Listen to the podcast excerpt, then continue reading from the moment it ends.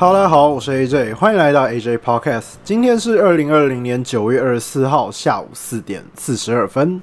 上周因为刚好比较忙一点，所以我就没有马上去录这一期的 podcast。然后还有，其实呃，上次录的比较长一点，所以还有它下半部没有没有剪完，因为我会稍微修剪一下。然后上一期刚好比较多地方要修剪，所以我也还没处理。因为我上周啊主要在处理新番推荐，然后刚好呃弄完之后，我那一个周末刚好都比较有事情，所以我就还没弄。然后结果哎，刚好这因为一拖。结果这一周的这个 A C G 新闻，就是我们 Podcast 的 A C G 新闻的部分，刚好遇到了比较大的事件，就是 Hollow Life 的延上事件。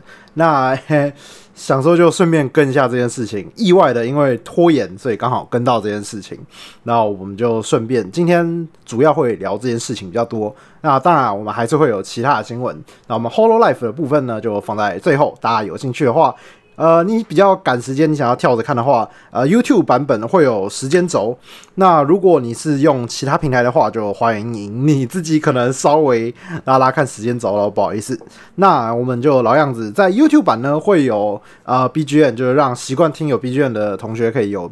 有配乐可以一边听，那其他版本就是没有 BGM 的。那如果你不习惯一边听我讲话，然后一边后面有背景音乐的话，你可以去啊 Spotify 或者是 Apple Podcast 等等的平台使用。那我们就来进这一周的新闻。首先是第一则新闻：三 D 龙事件沉冤得雪，宝可梦动画史上最惨烈的黑历史，背了二十三年的黑锅，终于由官方平反了。那一九九七年呢，十二月十六日播出了。宝可梦动画因为频繁的闪光，造成上百名的观众身体不适，送医治疗，成了日本动画史上难以抹灭的黑历史。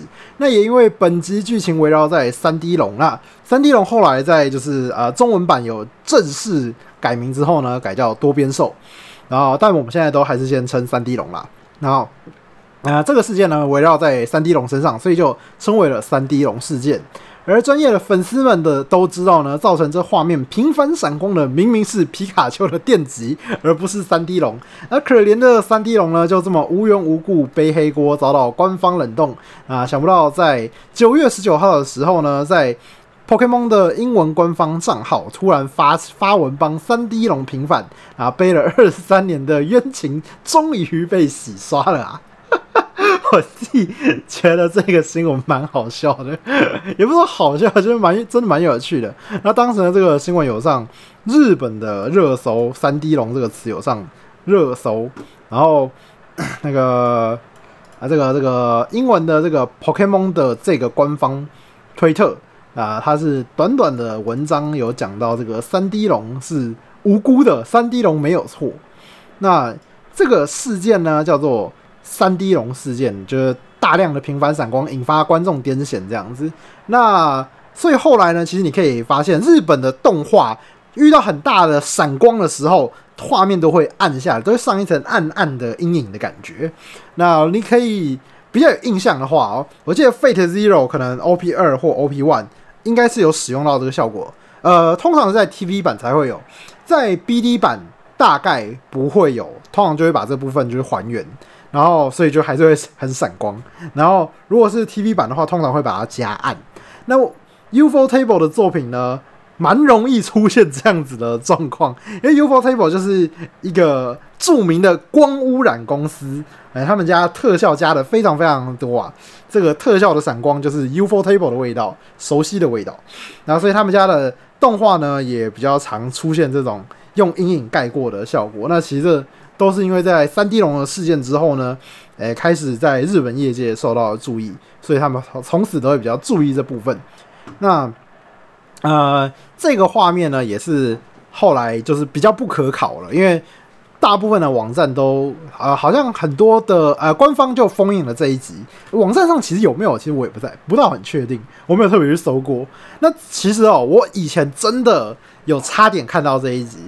那个时候我是每一周都有在看 Pokemon 的，啊，那那个时候叫神奇宝贝啊，现在其实离神奇宝贝这个名字也没有很很远就是了。然后那时候我是每周都有看，然后那一集我还非常印象，因为我那时候都乖乖看到尾，所以都会看到预告。那一集就有预告，那一集下一集就是三 D 龙是主角，就会讲那一集叫三 D 龙。名称叫整体名称是是叫网络英雄三 D 龙还是什么？还是我记错了？应该没有这么应该没有这么奇怪的名字，应该就叫反正就是有讲到那一集是三 D 龙。然后但是呢，刚好那一集我刚好没空，我就没有看，所以后来我就没有看到，因为错过了那一次，这辈子就没有看过三 D 龙的这一集了。所以我也是只知道三 D 龙事件，但。并不知道原来真凶是皮卡丘的那种云云观众啊，云观众，就是刚刚有讲嘛，资深观众都会知道三 D 龙是无辜的。那我是云观众，我以为啊，真的是三 D 龙干的，哎，结果哎，其实是皮卡丘干的。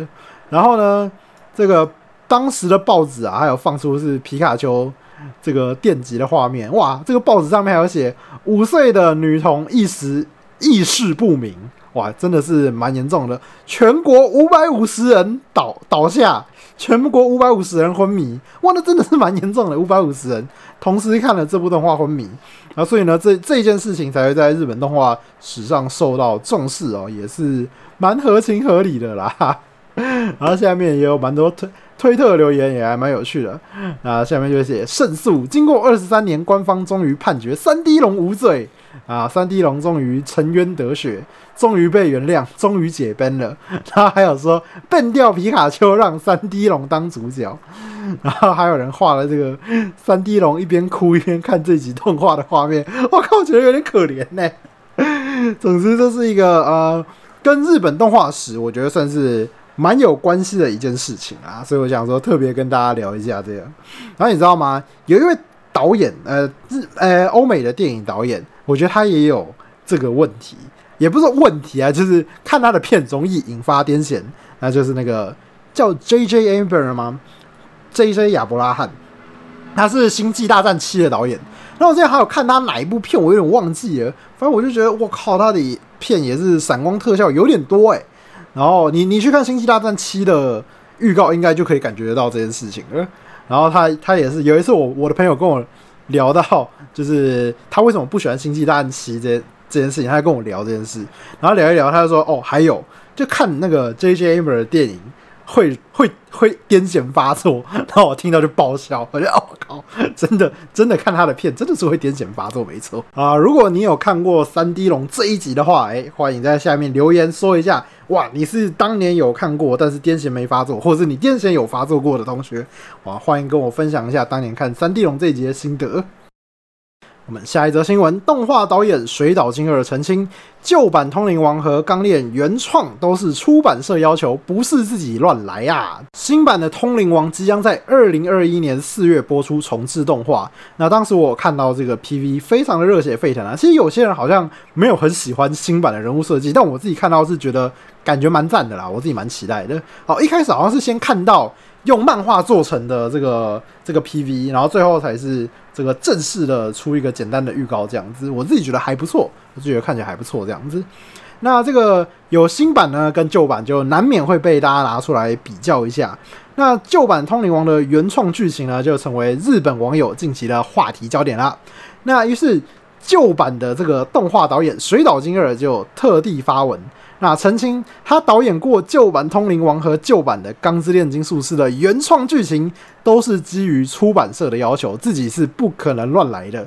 那这个网友们也纷纷鼓励导演呢，说他原创有原创的好。那这边呢，这边就简单讲一下他这个推文是说，姑且澄清一下。旧版《通灵王》后半的原创剧情不是我自己乱来，而是集英社的要求哦。那《钢之炼金术师》也是如此，我自己可不能想改就改。那集英社就是那个呃，周刊少年 Jump 的出版社这样子，然后。动画导演常常因为剧情不照原作走而背上骂名。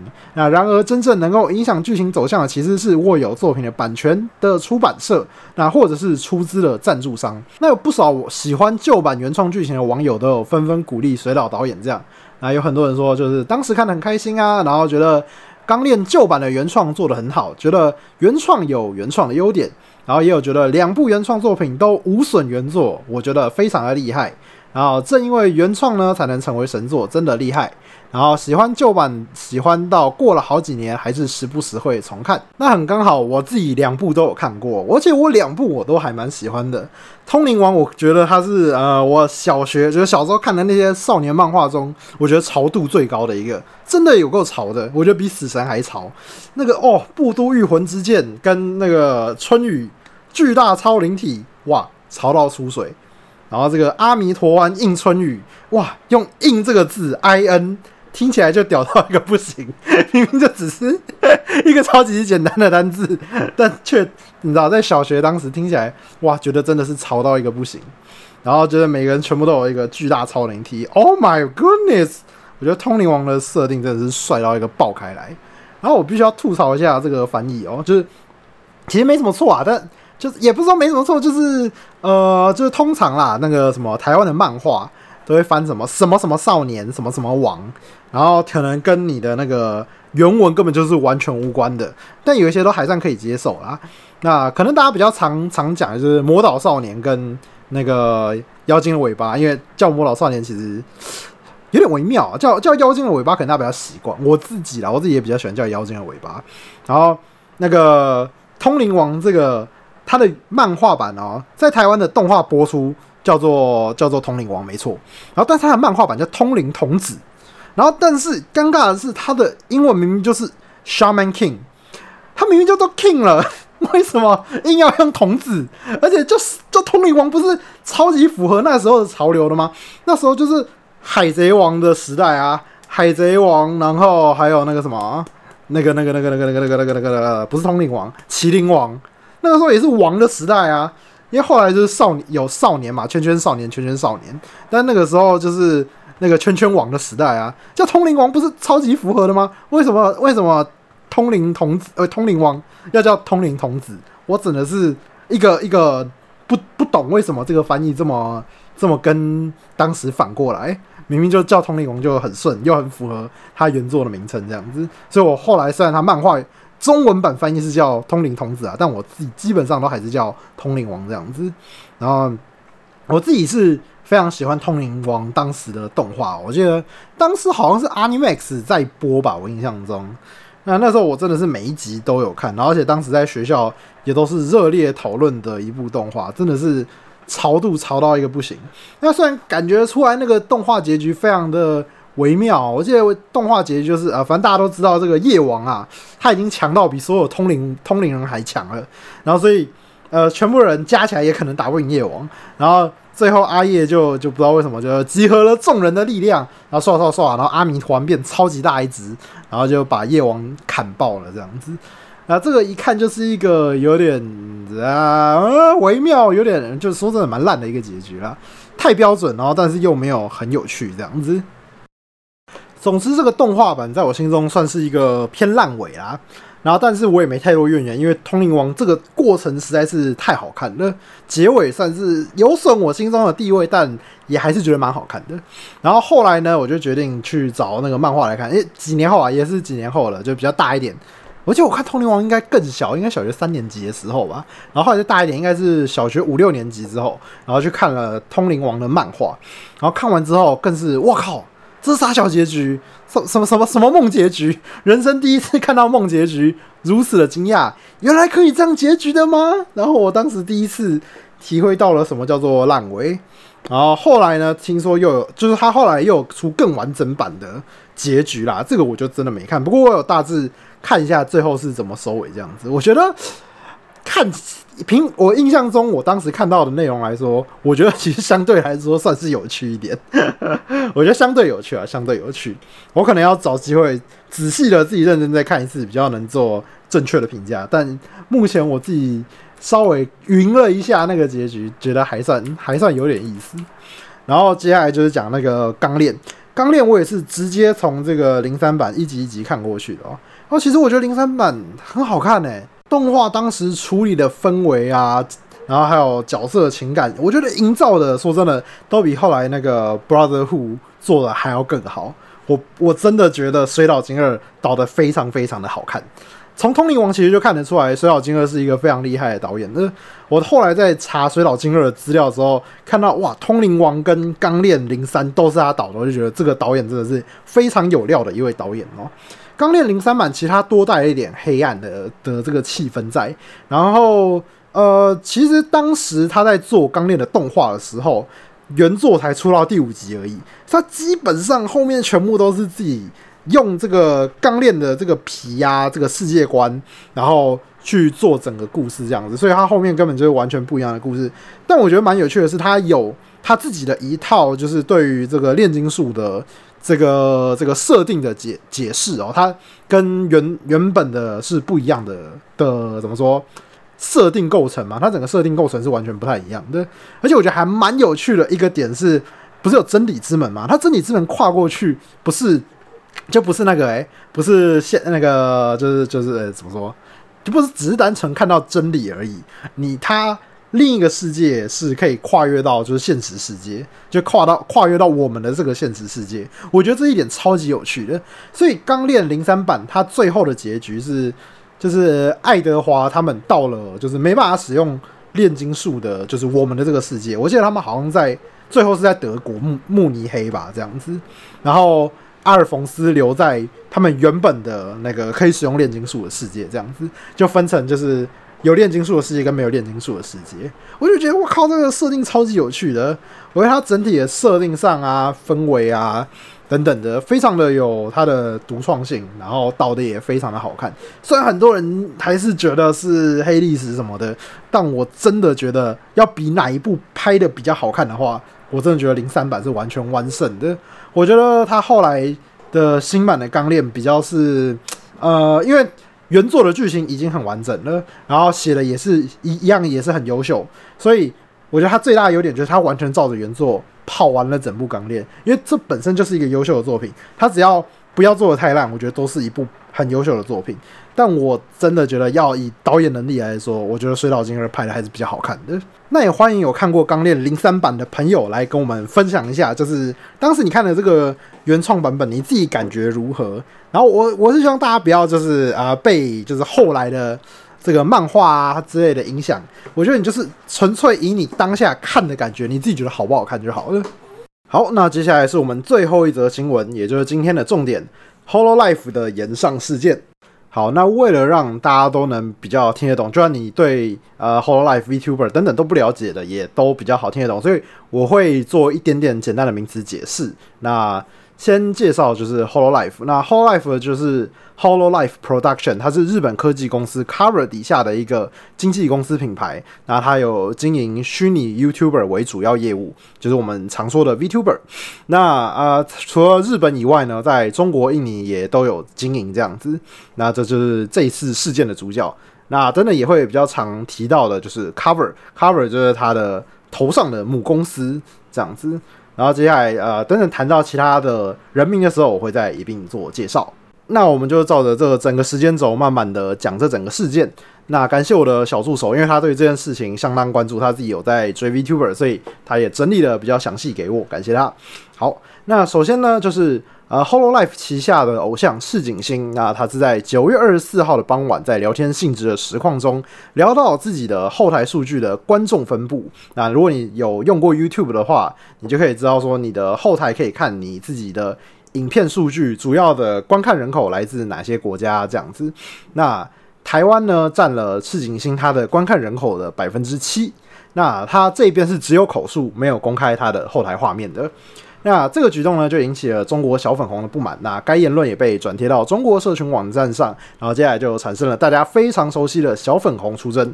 那同时，他的实况啊与推特都遭到骚扰，然后他的 B 站直播间也遭到了封锁。那这边补充一下，那赤井星呢是 Hololive 的一期生，那他的中之人呢，也就是啊扮演呃扮演赤井星里面的这个真实的人呢，他是一位澳洲的留学生，那他懂一些英文，然后个人风格也比较强烈，经常发病，那常在 YouTube 上发布一些比较无厘头的废片。那因为他懂英文，所以他的海外的粉丝也有一定的基数，这样子。那这些感谢我的助理的补充。然后赤井星的事件经过一夜的争吵后，隔天九月二十五号早上五点，那童声可可这位 VTuber 的固定节目《早安可可》，他在里面呢也是发布了自己的观众分布，然后更直接在放送中呢贴出他后台的数据图，而后台的界面中还以尚未 no 国来标示，那就算你看不懂日文，你看得懂 no 是的的意思，然后这个虽然是日文的。国就是 kuni，但你也看得出这是呃，以中文来说就知道这是国的意思。然后呢，啊，台湾也是列于第三名这样子。然后因此小粉红就群起围攻这个童声可可，然后至此这个炮火就转向了他。那但是呢，赤井星跟童声可可皆无于实况中发表任何的政治言论，仅仅是发表各地的观众占了多少，那也仅仅是提到了台湾两个字。那这边也帮不熟 VTuber 的同学补充一下，这个童声可可呢是 Hololive 的四期生，中之人是美籍日裔，那有着流利的英文，个人风格极为强烈，在注重形象的偶像营业中，随口就是 motherfucker。那无拘无束的风格又能以英文交流，那同时深受这个日本国内跟欧美海外观众的喜爱，那可以说是打开 hollo life 欧美市场的最大功臣也不为过。那粉丝称为同声会，那称可可为会长。目前在 YouTube 统计，在 Super Chat，也就是啊 YouTube 的抖内留言机制，那累积的金额呢是世界第一。那他早安可可这个节目呢，是他的早上固定节目，题材不外乎是 Hololive 的。近期的梗啊、大事啊，内容辛辣、敢做敢言。那之前是有停播一阵子，那在九月二十五呢，是他复播的第三次放送。在这一期的早安可可播出后呢，小粉红就开始到处集结，然后在 NGA 啊他们的一个游戏的论坛，然后哔哩哔哩、贴吧等等的中国各大论坛开始高呼要让童声可可退出 Holo Life，并且要他们的母公司 Cover 给个交代。从二十五号早上开始的骚动，然后直到这二十七号持续了三天的这个期间呢。只要童声可可直播的时候，呃，聊天室就会不断的被洗屏攻击。那因此呢，改成了会员限定发言。那由于有些事情经过的，呃，有经过事情的粉丝在聊天室会不断的用英文告诉不知情的人，那所以观众呢，非但没有怨言，还非常积极的，就是 S C，就是呃 Super Chat 刚讲到的岛内的留言机制，然后哎，希望来鼓励童声可可这样子。那但是呢，到了二十七号的晚间，那母公司 Cover。发出了一张公告，那内容简单来说，除了道歉以外，更是惩处了赤井星跟童声可可停止活动三周。那而且发布在哔哩哔哩的发布的中文版公告中有提到“一国两制”。但推特上发布的日文版则没有一国两制，因此小粉红并不买账，继续攻击 Cover，并且要求要开除童声可可。那由于他的直播已经禁播了，那小粉红就转向攻击中之人经营的个人频道。那对于同声可可及赤井星惩处三座这件事呢，海内外的舆论可以说是一片哗然。有人将公告翻译成英文版，然后转贴至 Reddit，就是他们的论坛，然后还有英文圈的各个社群网站。欧美乡民对于这样的惩处相当的不满，那开始呢发文炮轰 Cover。而 Reddit 的 Hololive 版的版主群实际上就是营运方，让他们选择大量删文来压制舆论。那这个举动呢，让欧美的乡民更是愤怒到了更高点。那公攻防了一个晚上之后才停止删文。那停止删文之后呢，这个海量的炮轰文啊，还有跪舔的迷音图，跟海啸一样占满了整个 Hollow Life 版。所以现在不论是中国、台湾、日本还是美国全部都在烧 Hololive。那其实早期呢，Hololive 刚起家的时候，确实是比较仰赖中国市场的。他们不仅是有跟 B 站合作，然后所以他们自家的偶像皆有在 B 站的官方频道，然后甚至还有成立 Holo CN，就是中国的 Holo Life。然后他们在之前政治敏感问题的时候，也都是哎光速下跪，直接快速发道歉文。但基本上他们是不会对自家偶像动手的。大部分的粉丝也算是体谅 Hololive 要做生意，所以就好你跪个样子安抚一下啊，然后大家就摸摸鼻子就算了。这一次会烧这么大，可能就是因为惩处了桐生可可跟赤井星三收。那这两个人呢，他们都有很大量的海外的粉丝。而且实际上，他们并没有发表任何政治相关言论，那仅仅是分享他的观众分布以及提及台湾，那就遭到如此严重的惩处。其实近期 Hololive 在英文圈是得到了蛮巨大的成功哦，所以很多人都认为欧美市场将会是 Hololive 今后的最大的潜在的市场。那所以其实也有一部分的人希望说，这一次刚好就直接跟中国那边切割开来。最后，Hololive 还是向中国道歉，也是引起了蛮大一部分的网民的不满的。然后，目前 Hololive 一部分的 VTuber 禁止了。Taiwan、Chinese、Hong Kong 相关的单字避免争议，然后他也不会念就是观众斗内的留言，还有观众的名字来避免争议哦。这样的做法，我认为是直接影响了直播的观看体验。毕竟跟实况组互动算是直播的乐趣之一，但我猜想这应该只是一个短期政策啦，不太可能长期这样搞。那短期会不会产生一些不良影响？这可能就还要观察一下，因为这个目前才刚开始。就我自己的看法来说，遇到言上本来就是要必须先道歉啦。但是这一次 Hololive 刚好站在一个很尴尬的点，它一边呢是中国共产党，另一边不只是台湾，是算是呃全世界的民主自由派吧。那所以他今天如果跟中国道歉，就冒犯民主自由派；那他今天选择不道歉呢，那就是要势必跟中国切割。那所以其实很多人觉得，你现在英文市场。开发的还不错，那你为什么就干脆一次就哎直接靠拢英文是就是民主自由派，就跟中国切割算了？因为其实他们之前也遇过蛮多次这个就是中国的延上事件，我刚刚也有稍微查到一些啦。那所以说。呃，中国市场既然那么难以怎么说，难以生，也不说难以生存，就是很容易出事，要不要干脆一次切割掉算了？那但是呢，Hololive 当然是选择呃向中国道歉。其实以公司的角度来看，我是可以理解为什么 Hololive 会选择道歉的。呃，今天如果你今天是经营公司的角度来看的话，你旗下有非常非常多的人，然后你呃为了要养这么多的人，你不能失去一个庞大的市场。虽然大家有看说。台湾是占呃可能观看的的分观众分布的第三名，但实际上中国那边不只是岛内，还包含了很多工商上面的合作。如果而且不只是工商上面合作，你未来的等等只要跨到中国相关的业务，你可能都会被阻挡掉。而且今天你不是一个人，你是 Hololive，你是一间子公司，你头上还有 Cover，Cover 上面我不知道他还有没有什么其他的大股东啊，这些我就不确定了。但其他的股东会。的会不会因为这件事情也影响了那些股东未来在中国的发展呢？这个也不好说。所以今天你身上背负的人实在太多太多太多了。你一个 whole life 底下有多少多少人？那所以你今天没办法很轻易的说你就直接跟中国切割。那除非你今天真的非常的大条啦，不然基本上你今天已经仰赖了中国市场好一阵子，你就很难简单的跟他做切割。当然，也不是说以公司角度来看，向中国道歉就是正确的，因为公司角度就是以最大的利益为目标嘛。但也不是说向中国道歉，我觉得就是最大的利益。这个选择可能很难说哪个是正确啦，因为我觉得如果以长远来看，或许你现在直接跟中国切割，好好的经营欧美市场等等的，会是更好的选择也说不定。因为呢，你现在跟中国切割，你。刚好也可以拉高你对就是欧美市场的好感度，那更有可能呃扩散的更快，发展的更好，那就直接切掉一块市场，然后进入另一块市场，我觉得不是一个差的选择啦。但是因为这些东西都呃选择就没有完全的正确对错啊，我们这边都是以利益角度考量哦，以利益角度考考量来说，我没有办法很笃定哪一个是正确或错误，但我只能说两边它都有它的优势在。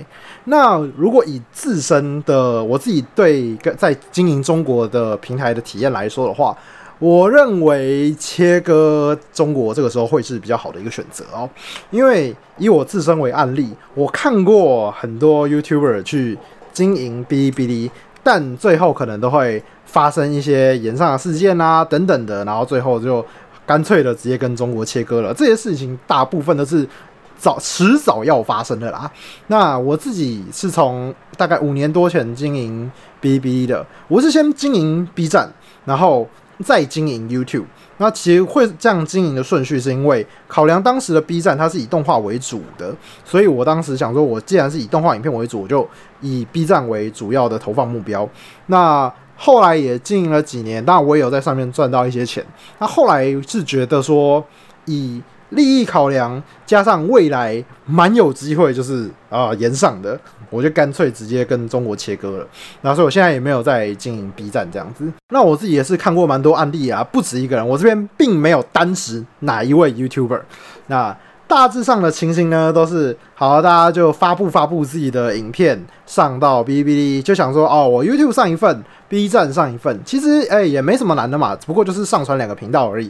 然后传着传着发现，哎。这个东西上不去，这个东西被封锁哦。顺带一提，B 站的这个影片的审核机制是人工审核，不像 YouTube 就是帮你扫一扫，好你黄标啊，不是不是电脑扫的，它是人工一个一个上去看的。我以前有做过一部叫呃恶魔人的点评，它有一小段非常小一段，差不多只有零点五秒左右漏漏点了，就露出了奶子，然后他就把这个就是不让我上架，我这个是佩服啊，零点五秒他都看得到，这个这个真的厉害，所以。他们人工审核其实算是审的蛮严格的，或许是对台湾人审的更严格也说不定啊，这我不确定。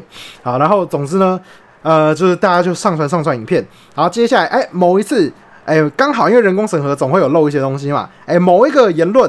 或者是某一个东西没有审核到，那又或者是呢？你以前曾经在别的平台有发言过台独的发言，就哎，就是破坏他们一国两制的和谐的这个想法的这些发言呢？哎，他们都可能会被呃他们的网民啊之类的抓出来烧。那这个时候抓出来烧呢，你这个时候就要哎选边站啦。那这时候呢，看你要怎么讲。反正总之呢，这个烧下去，你只要是。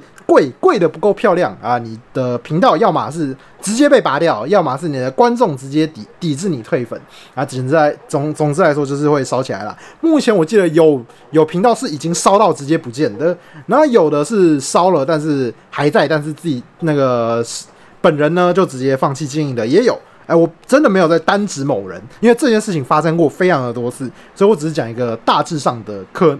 的案例大致上都是这个样子的，所以不论哪一个国家在 B 站经营，不论你是台湾、日本、欧美啊之类的，你只要不小心踩到中国这条线啊，你都是一样烧起来的。所以你看，其实烧起来大家的形式都差不多，就是你看童声可可跟赤井星他们就呃发布了后排后那个后台观众的数据，然后有写台湾，然后就就烧起来了。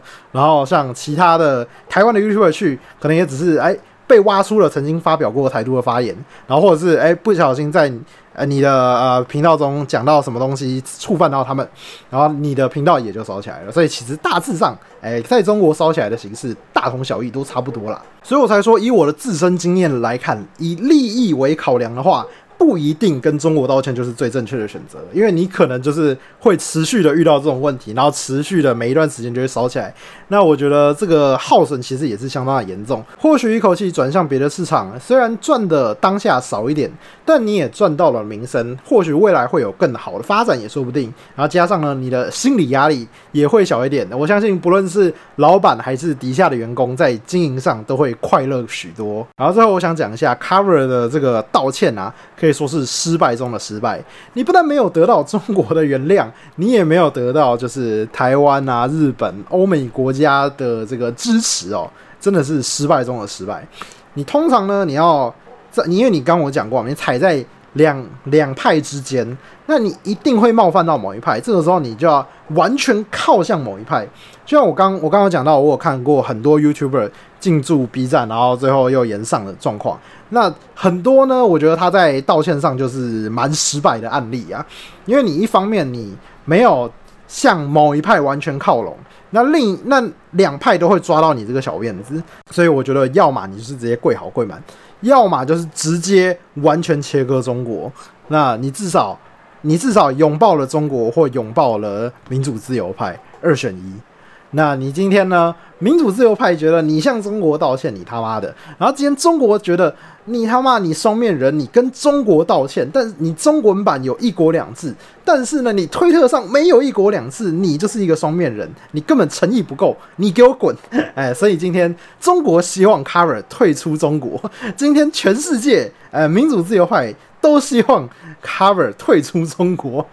所以呢，这个时候呢，突然之间全世界变成一条战线。哎，我希望 Cover 退出中国，你希望 Cover 退出中国，我们的目的都是一样的。哎，好像是哎。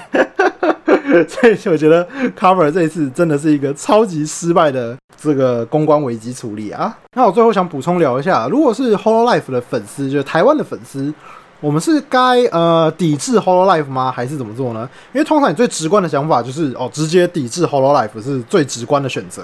但比较尴尬的是，台湾其实是一个很小的市场。那虽然说台湾观众占七趴，但其实占七趴，我认为呃算是一个呃没有可有可无。但是今天如果真的被切割掉了，也不会是一个非常大动荡的一个市场。而且它并不这七趴并不代表直接的收益哦，它只是观众占了百分之七而已。那好，那今天呢？如果你今天关呃台湾选择抵制的话，而且抵制的非常成功，那或许遇到下一次的情况的时候，呃，Hololive 会更无感的直接向中国下跪，因为你已经抵制了嘛。你在台湾本来就已经没市场了，那所以你今天呃向中国下跪，更是一件呃毫无障碍的一件事情了。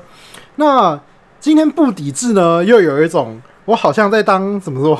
火山孝 火山孝子吗？还是今天人家都都这样对你了，你还热热脸贴人家冷屁股，也是一种很不爽的感觉。所以今天你不不论抵制或不抵制，都是一件有点尴尬的事情啦。那我自己的看法比较倾向于说，呃，不是单纯的就是哦，我不订阅，然后我退出站就哦退出就好。我觉得还是要保留着那些。观看的数据，让他们知道说我们是在你的频道中是有分量的一部分，但是还是要持续的去嗯让呃 Hololive 或者是让呃欧美啊日本知道说呃这个情况在发生，我觉得要持续的呃发生才是有意义的。如如果单纯的抵制的话，以台湾的分量来说，我觉得实在是有点小啦。当然，这只是我个人的看法。如果你有不同的，你觉得更好的看法，或者是你觉得抵制才是绝对正确的做法的话，你也可以在下面呃留言区跟我讨论一下。呃，Apple Podcast 的话。呃，是可以留言啦，不过可以的话，拜托帮我按个五星好吗？因为如果你按星数很低，我也有点尴尬啦。就留言互动啦。那如果或者是你在 YouTube 的话，你可以直接在 YouTube 下方留言。如果你觉得抵制是最好的，或者是说呃不抵制，但是以什么形式会是比较好的，大家都可以理性的讨论一下你的看法。好，那我们今天的 A C G 新闻就到这边。